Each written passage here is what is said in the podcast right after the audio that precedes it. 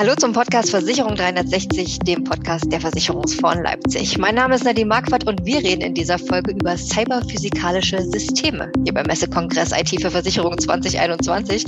Und darüber spreche ich mit Holger Rommel, Head of Research und Digital Transformation bei TI&M und mit Vincent Wolf-Martin, Leiter des Kompetenzteams Digitalisierung und Innovation bei den Versicherungsfonds Leipzig. Hallo Holger, hallo Vincent. Hallo.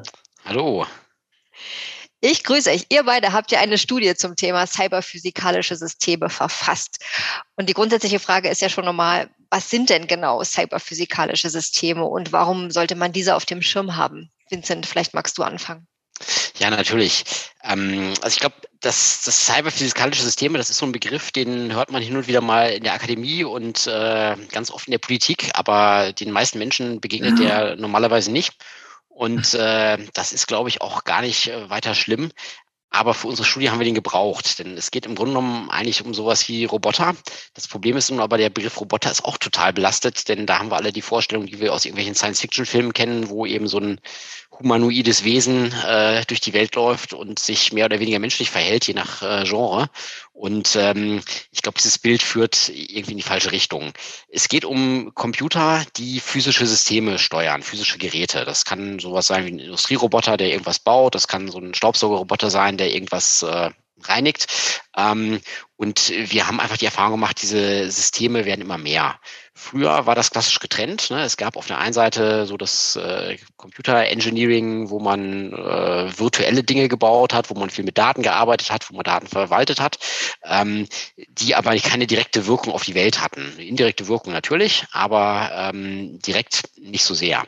Und ähm, auf der anderen Seite gab es eben so die, die Embedded Systems, die Geräte gesteuert haben, die aber meistens sehr simpel waren, also zumindest so von, von den Abläufen, die sie steuern konnten, von den Sensordaten, die sie reingekriegt haben und äh, die einfache Regelkreisläufe hatten, die man sehr gut beherrschen konnte, also wo man auch eben Simulationen machen konnte, wo man durch alle Zustände, die so ein Ding einfach einnehmen konnte, äh, im Blick hatte und gucken konnte, dass man an alles gedacht hat, was passieren kann.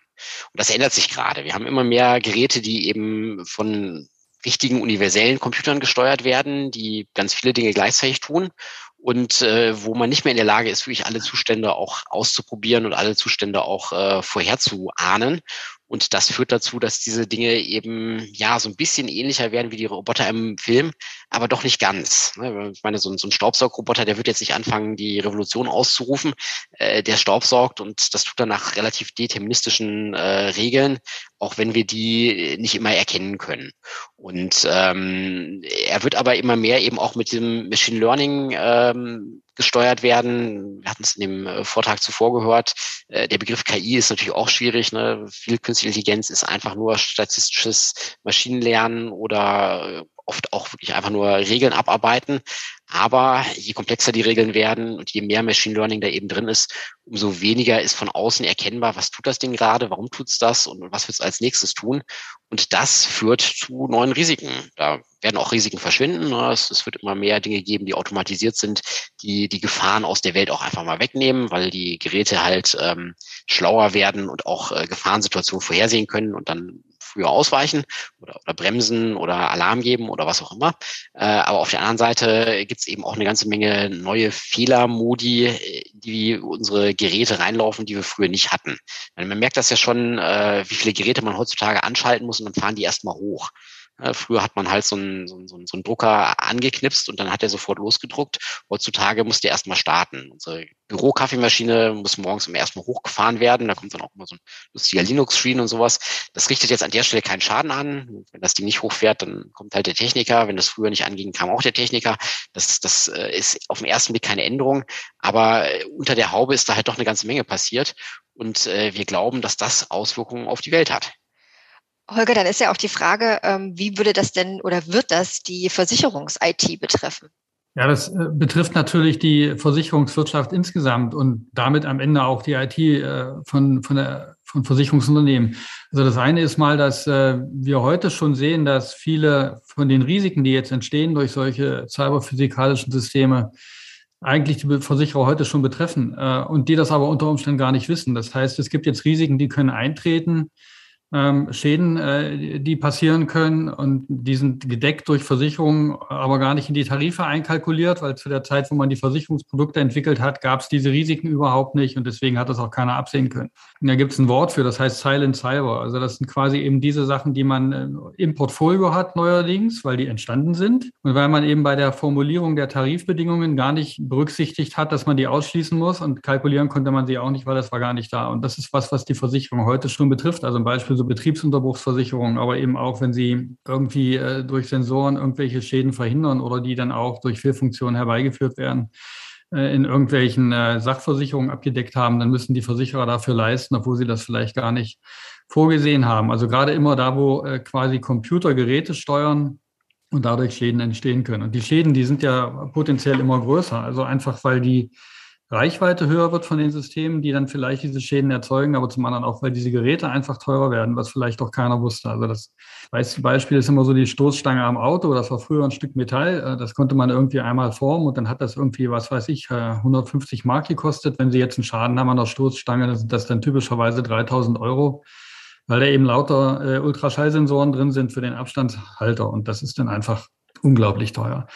Und diese Sachen sind aber nach wie vor einfach gedeckt und das treibt natürlich äh, die Kosten hoch für die Schäden und das muss man dann eben einkalkulieren. Also das betrifft die Versicherer heute schon. Wenn man jetzt guckt, was das für die IT bedeutet, ist natürlich gerade dieses Thema mit den Sensordaten wesentlich. Also dass jetzt quasi immer mehr Systeme quasi Sensordaten liefern und man die sich dann auch quasi mit äh, auswerten muss, um dann rauszufinden, wo ist denn jetzt ein Schaden hergekommen, was hat denn den Schaden verursacht, äh, hätte der sich vermeiden lassen können und so weiter und so fort.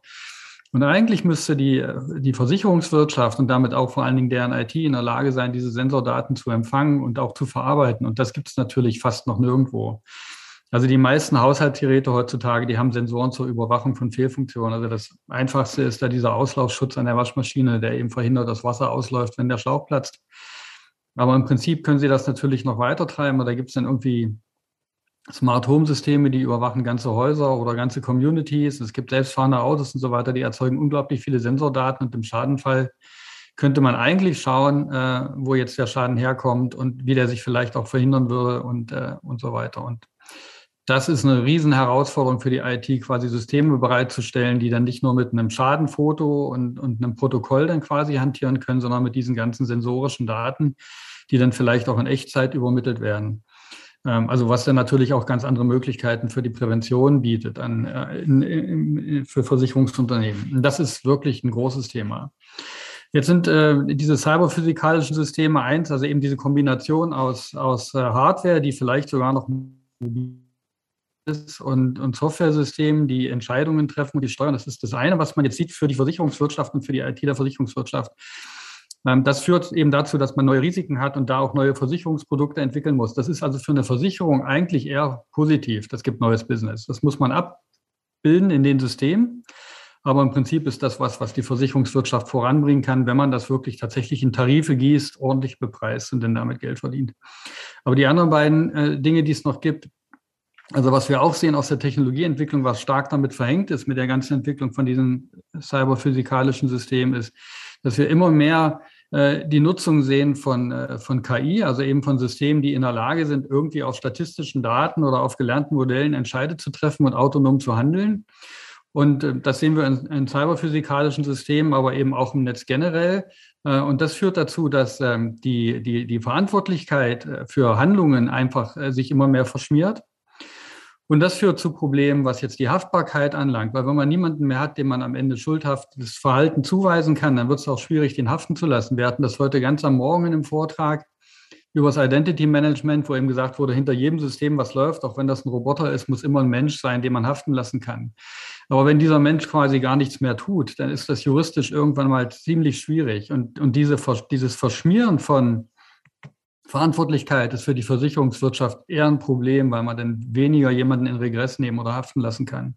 Und der dritte Punkt auf der Technologie, der jetzt im Zusammenhang mit diesen cyberphysikalischen Systemen äh, Relevanz hat für die Versicherung und für die Versicherungs-IT ist, ähm, die, äh, die, die immer stärkere Vernetzung, also die auch dazu führt, dass immer stärker sich Verantwortungen und Handlungen auf verschiedene Systeme verteilen, von denen man eben stellenweise auch gar nicht mehr weiß, wo die überhaupt sind Also wenn ich eine KI habe, die irgendwie Systeme steuert, äh, dann, ist, dann ist die vielleicht in der Cloud und das Modell ist so groß, dass sich das gar nicht mehr lokalisieren lässt, also auch nicht mehr in einem Land. Und das wiederum führt dazu, dass die Versicherbarkeit von solchen Ereignissen abnimmt, weil dann eben auch solche Skaleneffekte entstehen. Also man sieht es ja an der Pandemie oder kann man nicht versichern, geht in die ganze Welt. Das funktioniert einfach nicht mit einem Versicherungsmodell. Und immer mehr solche Ereignisse, also gerade auch so Cyberattacken und so weiter, die sind dann schnell mal weltumspannend. Und das ist für die Versicherungswirtschaft natürlich dann auch einfach ein Problem, weil man das gar nicht mehr versichern kann. Jetzt hast du uns quasi schon einen guten Überblick über die Auswirkungen auf Versicherungen und Versicherungs-IT gegeben. Ähm, du hast aber schon äh, quasi über die allgemeinen Bereiche, die das äh, cyberphysikalische Systeme betreffen werden, schon besprochen. Und da würde ich gerade gerne noch mal im Detail ein bisschen darauf eingehen, nämlich wie verändern denn die Systeme dann unsere Welt? Äh, ihr habt euch das ja in der Studie auch ein bisschen näher angeguckt, ne, für, für verschiedene Bereiche. Genau, wir haben in der Studie uns vier verschiedene Bereiche tiefer angeschaut und da vor allen Dingen auch mit Menschen geredet, die in den Bereichen irgendwie tätig sind, arbeiten, die Dinge entwickeln und formen, die da auf uns zukommen. Ähm, und zwar war das einmal der Bereich Smart Home. Äh, ich glaube, das ist jetzt für viele schon fast ein alter Hut. Ne? Das, da haben wir in der Versicherungswirtschaft schon recht viel drüber geredet, was, was passiert, wenn eben ja, der Kühlschrank, der Toaster, äh, der Staubsauger, der Rasenmäher und äh, vielleicht auch der Tür- und Fensteröffner, wenn der anfängt, äh, smart zu werden und aus dem Internet ferngesteuert, äh, fernsteuerbar zu werden, ähm, dann haben wir über den Bereich der Fertigung gesprochen. Äh, das ist das, was äh, so landläufig oft auch unter dem Begriff äh, Industrie 4.0 läuft, dass eben immer mehr Maschinen ähm, nicht mehr umgerüstet werden müssen, sondern sich selber umrüsten können oder also äh, ja so, so eine, eine breite äh, Fertig, Fertigkeit haben, Fähigkeit haben, dass sie eben ähm, per, per Knopfdruck in verschiedene Modi springen können und dann sehr viele Dinge bauen können, äh, bis hin zu 3D-Druckern oder so ähm, computergesteuerten Schnitt- und, und äh, Lasercuttern, Fräsmaschinen und sowas. Ähm, ja, die man eben sehr, sehr universell einsetzen kann. Ähm, was jetzt in der Fertigung auch noch eine große Rolle spielt, ist, dass äh, wir glauben, dass sich da auch so ein bisschen die, äh, der, der Schwerpunkt, wo das stattfindet, verschiebt. Ähm, also weg von äh, spezialisierten Fabriken, die eben großen Ausschuss an einem sehr gleichen, gleichartigen Segment von Dingen haben, hin zu äh, so ganz universellen Fabriken, die man äh, stundenweise buchen kann und dann baut man da eben gerade, was man bauen möchte, weil eben dieses Umrüsten nichts kostet. Ne? Dass man dann eben einfach, genau wie man heute Cloud Computing nutzt, um äh, Rechenpower zu nutzen, die man nur temporär braucht, da eben auch Fertigungskapazitäten temporär ähm, buchen kann. Und das ist was, was heute auch schon passiert. Also solche Fabriken gibt es bereits, da werden auch noch mehr von gebaut. Und ähm, da so ein, so ein Timesharing-Modell, das ist, äh, das ist durchaus geläufig. Ähm, dann haben wir oder vielleicht schauen wir da erstmal noch ein bisschen weiter rein. Da haben wir natürlich auch die Situation, dass sich da dann auch wieder so gewisse Haftungsverschiebungen ergeben, äh, wenn ich eben die Fabrik nur für ein paar Stunden gebucht habe und da in den paar Stunden dann ein paar tausend oder ein paar hundert oder wie viel auch immer von meinen Teilen gefertigt habe. Ähm, das gibt natürlich auch dann wieder eine Frage, wer, wer übernimmt dann die Haftung? In dem Fall ist es, glaube ich, noch relativ einfach zu klären. Also äh, juristisch, äh, dass es da sicherlich Verträge gibt, die genau sagen, wer dann wann für was äh, zuständig ist. Aber noch spannender wird's, wenn ich ähm, das noch weiter verlagere und vielleicht auch in so den, den, den halbprofessionellen Bereich gehe.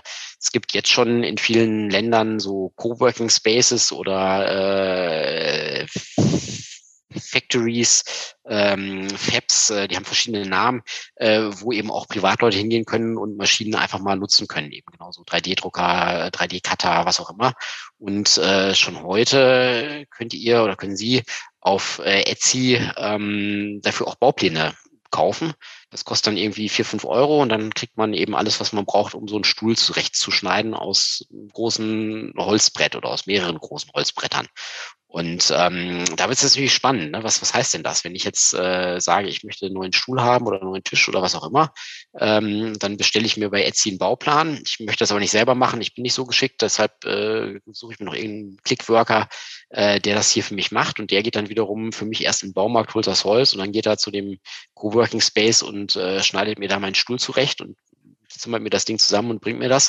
Ähm, was haben wir denn jetzt für eine Haftungssituation, wenn das Ding unter mir zusammenbricht und ich mir dabei ja, wehtue, mich verletze. Äh, wer ist denn schuld? War das der Mensch, der diesen Bauplan gestaltet hat, der vielleicht fehlerhaft war? War das der Mensch, der das Holz äh, bereitgestellt hat oder was auch immer für Material wir nutzen? Wie gesagt, 3D-Druck kann man auch Kunststoffe, Metalle drucken, auch Kuchendrucker, da gibt's alles Mögliche. Ähm, ist es der Mensch, der das für mich zusammengesetzt hat? Ist es äh, der Mensch, der den Coworking Space betreibt? Ähm, natürlich gibt's da juristisch Lösungen für. Also wenn wir da jetzt eine juristische Fachdiskussion haben, werden wir bestimmt jemanden finden, der sagt, naja, das kommt drauf an und zwar auf folgende Punkte und dann können wir im Einzelfall das immer herleiten.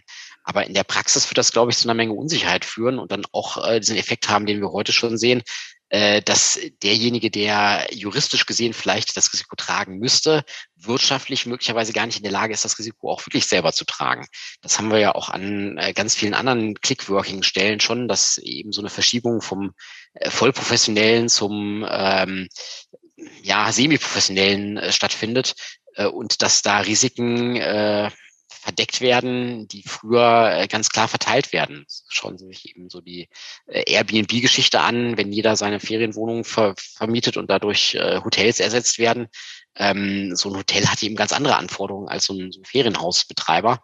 Und ähm, das macht sich an manchen Stellen schon bemerkbar. Und ich glaube, das wird hier eben auch äh, eine große Rolle spielen, dass immer mehr Dinge gar nicht mehr von großen Unternehmen äh, gebaut werden, sondern von ganz vielen, von Zusammenspiel aus kleinen, äh, selbstständigen, äh, Scheinselbstständigen, was auch immer. Und äh, da haben wir eben dann auch schon wieder einen ganz interessanten Aspekt für die Versicherung. Außerdem immer die Frage, äh, da fällt dann so ein riesiger Datenstrauß an und so ein Versicherer wird dann ja vielleicht auch in der äh, Situation sein, das auswerten zu müssen. Ne? Kommen wieder zu meinem Stuhl, der jetzt unter mir zusammengebrochen ist, zurück. Ähm, jetzt kann ich dem Versicherer oder den Versicherern, vielleicht sind es ja auch mehrere, ne? mein mein Clickworker hat da einen Versicherer, mein Coworking Space Betreiber hat sicherlich einen, ich habe vielleicht einen. Äh, natürlich können wir denen jetzt eine Menge Daten zur Verfügung stellen. Ne? Ich habe diesen Bauplan, den kann ich denen geben. Es gibt irgendwie ein Maschinenprotokoll, das, das kriegen die. Es gibt vielleicht noch ein Zertifikat vom Holzhersteller, äh, was eine Rolle spielen könnte. Und das alles zusammengenommen werfen wir jetzt dem Versicherer auf den Tisch und sagen, hier, es gibt noch drei andere Versicherungen, einigt euch mal mit denen. Und ich glaube, das ist dann der Moment, wo so eine Versicherungs-IT auch sagte, pff, nee, also das äh, können wir jetzt im Augenblick nicht verarbeiten. Äh, Im Augenblick müssen wir das auch noch nicht, aber in ein paar Jahren werden wir es müssen. Äh, weiter geht's, äh, wir haben uns auch äh, Exoskelette und Prothesen angeschaut. Ähm, das ist so ein, so ein sehr spezieller Bereich, den, den hatte ich anfangs gar nicht auf dem Schirm, als ich an diese Robotersysteme gedacht habe. Aber äh, natürlich, wir werden immer mehr Stellen haben, wo Menschen, die körperlich arbeiten, eben eine Unterstützung dafür kriegen. Also gar nicht mal, weil sie äh, körperlich eingeschränkt sind, sondern weil es einfach viel angenehmer ist, wenn ich meinen Arm nicht selber heben muss mit dem schweren Ding, sondern wenn da so ein Ding dran ist, was mir beim Heben hilft. Ähm, und äh, ja, auch diese Exoskelette können natürlich Fehlfunktionen haben, seien die jetzt äh, physikalisch oder äh, kybernetisch äh, bedingt, ähm, wird mir das Ding gehackt, äh, hat das eine, eine Fehlfunktion, fällt der Strom aus, was auch immer. Und dann kann ich eben als Mensch auch wieder viel mehr Schäden anrichten, als ich es früher gekonnt hätte, weil ich einfach durch dieses Elektro-Exoskelett äh, unheimlich viel Wumms in meinen Bewegungen drin habe. Äh, dazu Prothesen, ne, das ist ja auch schon äh, lange ein Thema, äh, die, die, die Herzschrittmacher, die gehackt werden könnten. Ähm, diese, diese immer äh, besser werdenden äh, Ersatzgliedmaßen, die wir sehen. Ne? Mittlerweile äh, gibt es ja die Diskussion, ob den äh, Menschen mit solchen äh, Modifikationen bei Olympia mitmachen dürfen oder bei, bei Paralympics noch richtig aufgehoben ist. Äh, das, da, da hängen jetzt ganz viele Fragen an, auf die wir gar nicht eingehen wollen, aber ähm, die Leistungsfähigkeit dieser Systeme zeigt es, glaube ich, schon. Und ähm, auf der anderen Seite eben auch die Frage, was, was, wozu führt das? In den Science-Fiction-Büchern liest man, dass irgendwann die Leute anfangen, sich ihre natürlichen Gliedmaßen abzusägen und durch Prothesen zu ersetzen, weil die Prothesen besser sind. Das sehe ich jetzt noch nicht. Das dauert sicherlich noch ein paar Jahrzehnte, bis man über sowas reden kann. Aber ähm, dass diese Systeme eben immer besser werden, immer äh, wirkungsvoller werden und dann aber eben auch immer mehr Fragen aufwerfen für so eine Versicherung, das ist, glaube ich, klar. Ne? Ich meine, wer ist das, ist das ein Krankenversicherungsthema, mir die, die beste und teuerste Prothese zu geben, die es gibt auf der Welt? Ähm, und auch hier wieder, wenn jetzt die Prothese irgendwie anfängt, ein Eigenleben zu entwickeln, auch hier wieder, ich meine nicht, dass die jetzt anfängt, die, die Weltherrschaft übernehmen zu wollen, weil sie so schlau ist, sondern dass sie einfach eben Fehlfunktionen hat. Ähm, wie geht denn mein Versicherer damit um? Wer ist dafür zuständig? Ist das jetzt der Haftpflichtversicherer oder der Krankenversicherer und so weiter und so fort? Und wer kann die Daten verarbeiten, die da anfallen? Letzter Punkt, den wir uns angesehen haben, sind äh, Drohnen. Und äh, das ist ein Bereich, wo wir äh, auf ganze Menge Dinge gestoßen sind, wo, wo ich hinterher gesagt habe, das, so genau wollte ich das eigentlich gar nicht wissen. Ähm, denn das ist, äh, ja, da wird es, glaube ich, richtig gefährlich. Also wir haben ja jetzt schon das Thema Drohnen auch schon eine ganze Weile in der Versicherungsbranche, wenn es um so Fragen geht, wie kann ich vielleicht meinen Fuhrpark mal automatisiert überwachen, dass einfach so eine Drohne über meinen Parkplatz, also Firmenparkplatz fliegt oder fährt und äh, die, die Autos, die da stehen, filmt und automatisch erkennt, ob die da stehen, wo sie stehen sollen, da irgendwie Kratzer sind, die man noch nicht erkannt hat und sowas. Das ist wunderbar, das wird kommen, ähm, damit müssen wir umgehen. Äh, genauso eben das, äh, hatten wir gerade eben auch schon ein Beispiel gehört, äh, dass ähm, Hausschäden automatisch erkannt werden, weil eben irgendwelche Luftbilder vorhanden sind, dass man gleich sagen kann, okay, hier ist eins abgebrannt und da ist eins von der Flut weggeschwemmt worden und dass man jetzt noch einen Menschen dahin schicken muss, äh, der sich das anschaut. Ähm, was wir aber, glaube ich, auch mal mehr sehen werden, sind eben so selbstfahrende oder selbstfliegende Vehikel, die irgendwelche Aufgaben für uns erledigen. Ähm, Beispiel mit dem mit der Amazon-Drohne, die dann die Lieferung ausbringt, die ist ja auch schon bekannt. Ähm, da ist gar nicht so klar, ob das jetzt in, in stark besiedelten Regionen wie hier in Deutschland überhaupt eine große Rolle spielt, weil im Zweifel ist dann eben das Fahrzeug, was von Haustür zu Haustür fährt, viel effizienter als die Drohne, die mal eben für ein einzelnes Paket einmal äh, durch die ganze Stadt fliegen muss. Ähm, aber natürlich wird es Spezialeinwendungen geben, wo auch das Sinn macht. Äh, was, was wir da aber sehen, äh, gut, man, da, bei den Dingern haben wir dann auch wieder die üblichen Ausfallprobleme. Ne? Die Dinger fallen vom Himmel, erschlagen jemanden, wer ist schuld, äh, wer, wer haftet dafür, äh, wie ist es versichert. Ähm, was wir aber, glaube ich, auch sehen werden, ist eben Drohnen, bei denen man auch nicht genau weiß, von wem die losgeschickt wurden. Äh, da gab es jetzt ja auch schon die ersten Anschläge, äh, da irgendwo im Persischen Golf, dass ähm, Schiffe angegriffen wurden von Drohnen. Das klingt jetzt erstmal nicht, äh, nicht so ungewöhnlich. Ne? Die Amerikaner verwenden ihre Drohnen im Kampf ja schon lange. Äh, aber die, die Vorfälle, die es jetzt im letzten Jahr gab, das sind immer mehr so, so selbstgebastelte Drohnen, äh, wo eben Dinge, die man vielleicht auch im Hobbybereich verwenden würde, eben mit Sprengstoff ausgestattet wurden und dann irgendwo hingeflogen und, und da Schaden angerichtet haben. Das äh, erlebt man auch jetzt in, in äh, kriegerischen Auseinandersetzungen, beispielsweise in Bergkarabach hat das eine große Rolle gespielt, dass äh, eben sogenannte Loitering Ammunition, also herumhängende Munition, ähm, Drohnen mit Sprengvorrichtungen einfach äh, in ein, ein Kampfgebiet fliegen und da so die Funktion einer klassischen Mine übernehmen, dass sie einfach äh, explodieren, wenn der Feind vorbeiläuft oder irgendjemand vorbeiläuft, äh, aber mit dem Vorteil für den Angreifer, dass er eben nicht seine Drohnen ausbringen, äh, seine Minen ausbringen muss und dann liegen die da, sondern dass diese Dinger äh, portabel sind und auch an den nächsten Ort fliegen können oder zurück zur Zentrale, wenn sie wieder aufgeladen werden müssen und äh, viel, viel größeren Schaden, viel, viel zielgerichteten Schaden anrichten können, als das äh, so, so klassische Sprengfallen. Und die Sorge, die wir so ein bisschen haben, und nicht nur wir, da gibt es eine ganze Menge Wissenschaftler, die da auch äh, Petitionen verfassen zu, ist, dass sowas halt in Zukunft auch ähm, ja von, von allen möglichen Kriminellen eingesetzt werden könnte. Ja, man kauft sich bei Mediamarkt so eine Drohne, die eigentlich Fotos machen soll, hängt da eben irgendein Stück Sprengstoff dran und dann fliegt man irgendwo hin und dann explodiert das. Und ähm, ja, was, was, was heißt das eigentlich? Ne? Sind wir da überhaupt noch im versicherbaren Bereich, wo man sagt, na gut, das ist halt äh, kriminell und damit können wir umgehen? Oder sind wir da sofort im Terrorismus und, und Kriegs- und Krisenbereich, wo die Versicherer dann auch sagen müssen, sorry, das können wir klassisch nicht tragen, da müssen wir über Rückversicherungslösungen nachdenken. Ähm, und, und wann geht das los? Also unsere Hoffnung ist ja, dass die Menschheit so ein bisschen vernünftig ist und wir dieses äh, Problem noch äh, nicht erleben. Aber ähm, auf der anderen Seite wir sehen leider immer wieder, es gibt verrückte Menschen, die, die machen verrückte Sachen und äh, die nutzen auch alles, was ihnen zur Verfügung steht. Und ähm, ich denke, da müssen, müssen wir leider rechnen. Ja, das ist so der, der, der Umflug über die Bereiche, die wir gesehen haben. Äh, wie gesagt, bei, bei den Drohnen, da gibt es, glaube ich, so die, die größten Diskussionen, wie, wie relevant ist das, wie weit ist das weg, passiert das wirklich? Ist das was, wo wir in Kriegsgebieten drüber nachdenken müssen oder wird das auch in, in zivilen Bereichen äh, ein größeres Risiko werden? Ich glaube, dieser Bereich Smart Home, äh, über den ich am Anfang sehr schnell hinweggegangen ist, der ist, ähm, das ist wahrscheinlich das, womit wir uns äh, am, am, nächsten beschäftigen müssen und wo es auch am, am wenigsten professionell ist. Ne? Das sind einfach private Menschen, die sich da private Sachen in ihr Haus hängen, wo man dann sagen, schauen muss, verändert das die Haftpflichtversicherung, verändert das die Hausratversicherung und ähm, immer die Frage, was für Daten kommen da auf uns zu, wie müssen wir damit umgehen? weiß nicht, Holger, das war jetzt ein langer Monolog, äh, vielleicht hast du noch was zu ergänzen.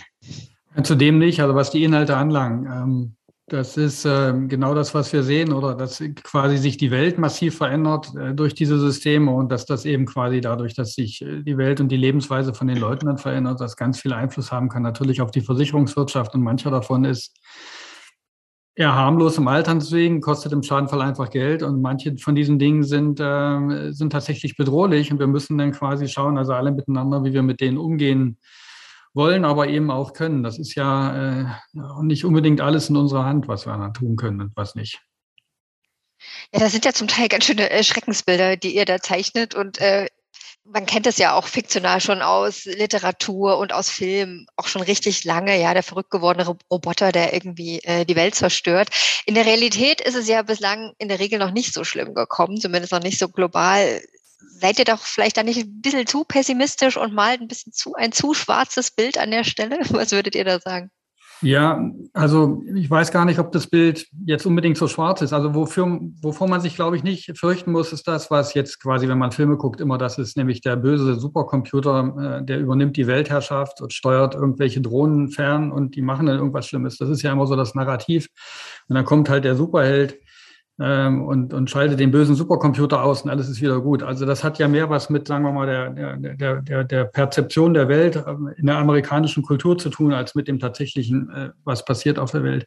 Was wir sehen müssen, ist quasi einfach, dass die Technologie sich ja weiterentwickelt. Also die entwickelt sich seit ungefähr 10.000 Jahren äh, ernsthaft. Und ähm, die, äh, die Verbindung zwischen, zwischen der Technologie und den Menschen wird dadurch immer enger, nicht? Also wenn man jetzt zum Beispiel sieht, äh, dass man eben immer neue Hilfsmittel hat, immer neue Werkzeuge und äh, jetzt eben so sagen kann, ich habe dann Exoskelette und kann damit dann eben irgendwie schwere Lasten heben oder ich kann im Alter dann noch irgendwie aktiv bleiben. Und diese, diese, diese Beziehung zwischen Technologie und Menschen, die wird immer enger. Also eine neue Technologie ist immer ein Kompetenzverlust, ein Stück weit auch für den, der die benutzt. Dafür kann er dann andere Sachen besser machen. Und das Problem, was jetzt quasi entsteht, ist, dass sich diese Technologie vernetzt und dass diese symbiotische Beziehung dadurch, die dann immer enger wird, quasi sich auch immer weniger lösen lässt und zusätzlich aber eben auch noch weltumspannt ist. Und ähm, was dadurch ein bisschen nicht mehr so ist, wie es bis jetzt war. Also es gibt so ein paar, es gibt so ein paar Ansichten, so ein paar Grund, Grund, Grundansichten, die die meisten Menschen teilen. Also weil sie sagen, ja, ich meine, wir äh, Technologie ist halt ein Hilfsmittel und wir können das Hilfsmittel halt benutzen. Und wenn wir das Hilfsmittel nicht benutzen wollen, weil wir sagen, das ist gefährlich, dann nutzen wir es eben nicht. Das geht nicht. Also das ist äh, stellenweise möglich. Also man kann sagen, Atomkraft ist gefährlich. Wir schalten jetzt die Atomkraftwerke ab. Das funktioniert, oder? Aber nur, wenn man einen Ersatz hat, also wenn man sagt, die Energie, die ich dann nicht mehr aus diesen Atomkraftwerken kriege, die kriege ich dann halt von anderswo, weil das zivilisatorische Niveau, was wir erreicht haben, das haben wir erreicht auf Kosten des Energieverbrauchs, den wir haben.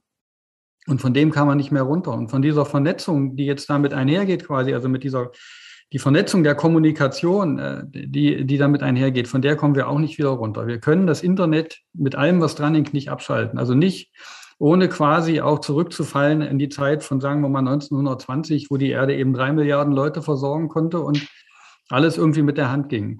Und ähm, das heißt, wir sind quasi äh, so auf die Technologie angewiesen wie die auf uns. Wir können die nicht wieder abschalten. Und das wiederum, das zieht dann eben einfach ein paar Dinge nach sich, mit denen wir umgehen müssen und die dann für uns gut sein können oder eben noch nicht. Also das ist dann das, wo das Bild vielleicht ein bisschen schwarz ist, wo man aber auch gar nichts machen kann weil wir eben einfach auf diesem Energielevel, also das ist für alle Zivilisationen so, dass man das Energielevel, was man hält, das kann man nicht wieder rückwärts verlassen, ohne quasi auch zivilisatorischen Fortschritt zu verlieren. Also wir würden recht ins Elend stürzen ohne das.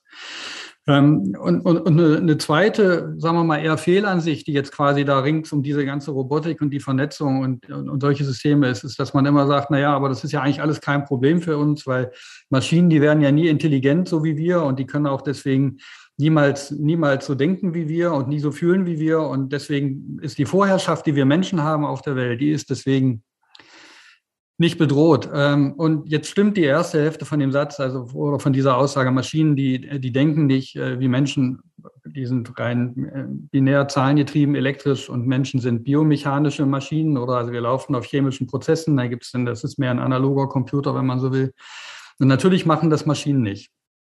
Aber das müssen die ja auch nicht, oder? Weil einfach diese Vernetzung von den Systemen untereinander und diese wachsende Autonomie jetzt von cyberphysikalischen Systemen oder von ähm, rein virtuellen Systemen, äh, die, die, die führt ja zu einer Eigenständigkeit von den Aktionen, die kann völlig blind sein. Man muss nicht, um eine Bedrohung darzustellen, äh, muss man nicht intelligent sein, schon gar nicht intelligent wie ein Mensch. Also wenn eine Schlange eine Maus findet, dann ist die Schlange überhaupt nicht intelligent, aber für die, für die Maus ist es noch eine rechte Bedrohung in dem Moment, weil sie dabei eben zu Tode kommt. Und ähm, wir müssen eben einfach sehen, dass, dass wir damit umgehen müssen. Also wie quasi können wir denn diesen wachsenden Energieverbrauch und durch diese ganze Welt, die wir um uns herum schaffen, die also immer mehr Energieverbrauch so gestalten, dass quasi diese, äh, diese, diese vernetzte Technologie nicht mehr Energie verbraucht, als wir bereitstellen können, weil das wäre dann potenziell schlecht für uns. Das sieht man ja jetzt am Klimawandel oder wir pusten wegen der Energie mehr, mehr CO2 in die Luft, als zuträglich ist. Und das sieht man dann später auch, wenn diese Systeme quasi sagen, wir wollen aber den Strom haben, wir benutzen den auch. Also man kann man sagen, das ist jetzt auch wieder irgendwie recht weit hergeholt. Aber wenn, sobald man jetzt mal hergeht und sagt, ich baue in so ein cyberphysikalisches System was ein wie ein Selbsterhaltungstrieb, nämlich ich, ich muss als System zusehen, dass ich immer mit Strom versorgt bin. Das ist noch relativ einfach. Da muss man eine Utility-Function einprogrammieren, die eben einfach sagt, das System fühlt sich gut oder ist zufrieden mit sich selbst, wenn es Strom hat. Und dann ist es so ein System in einem Krankenhaus und da steckt ein Beatmungsgerät an der Steckdose und das System hat keinen Strom mehr. Was passiert dann als nächstes?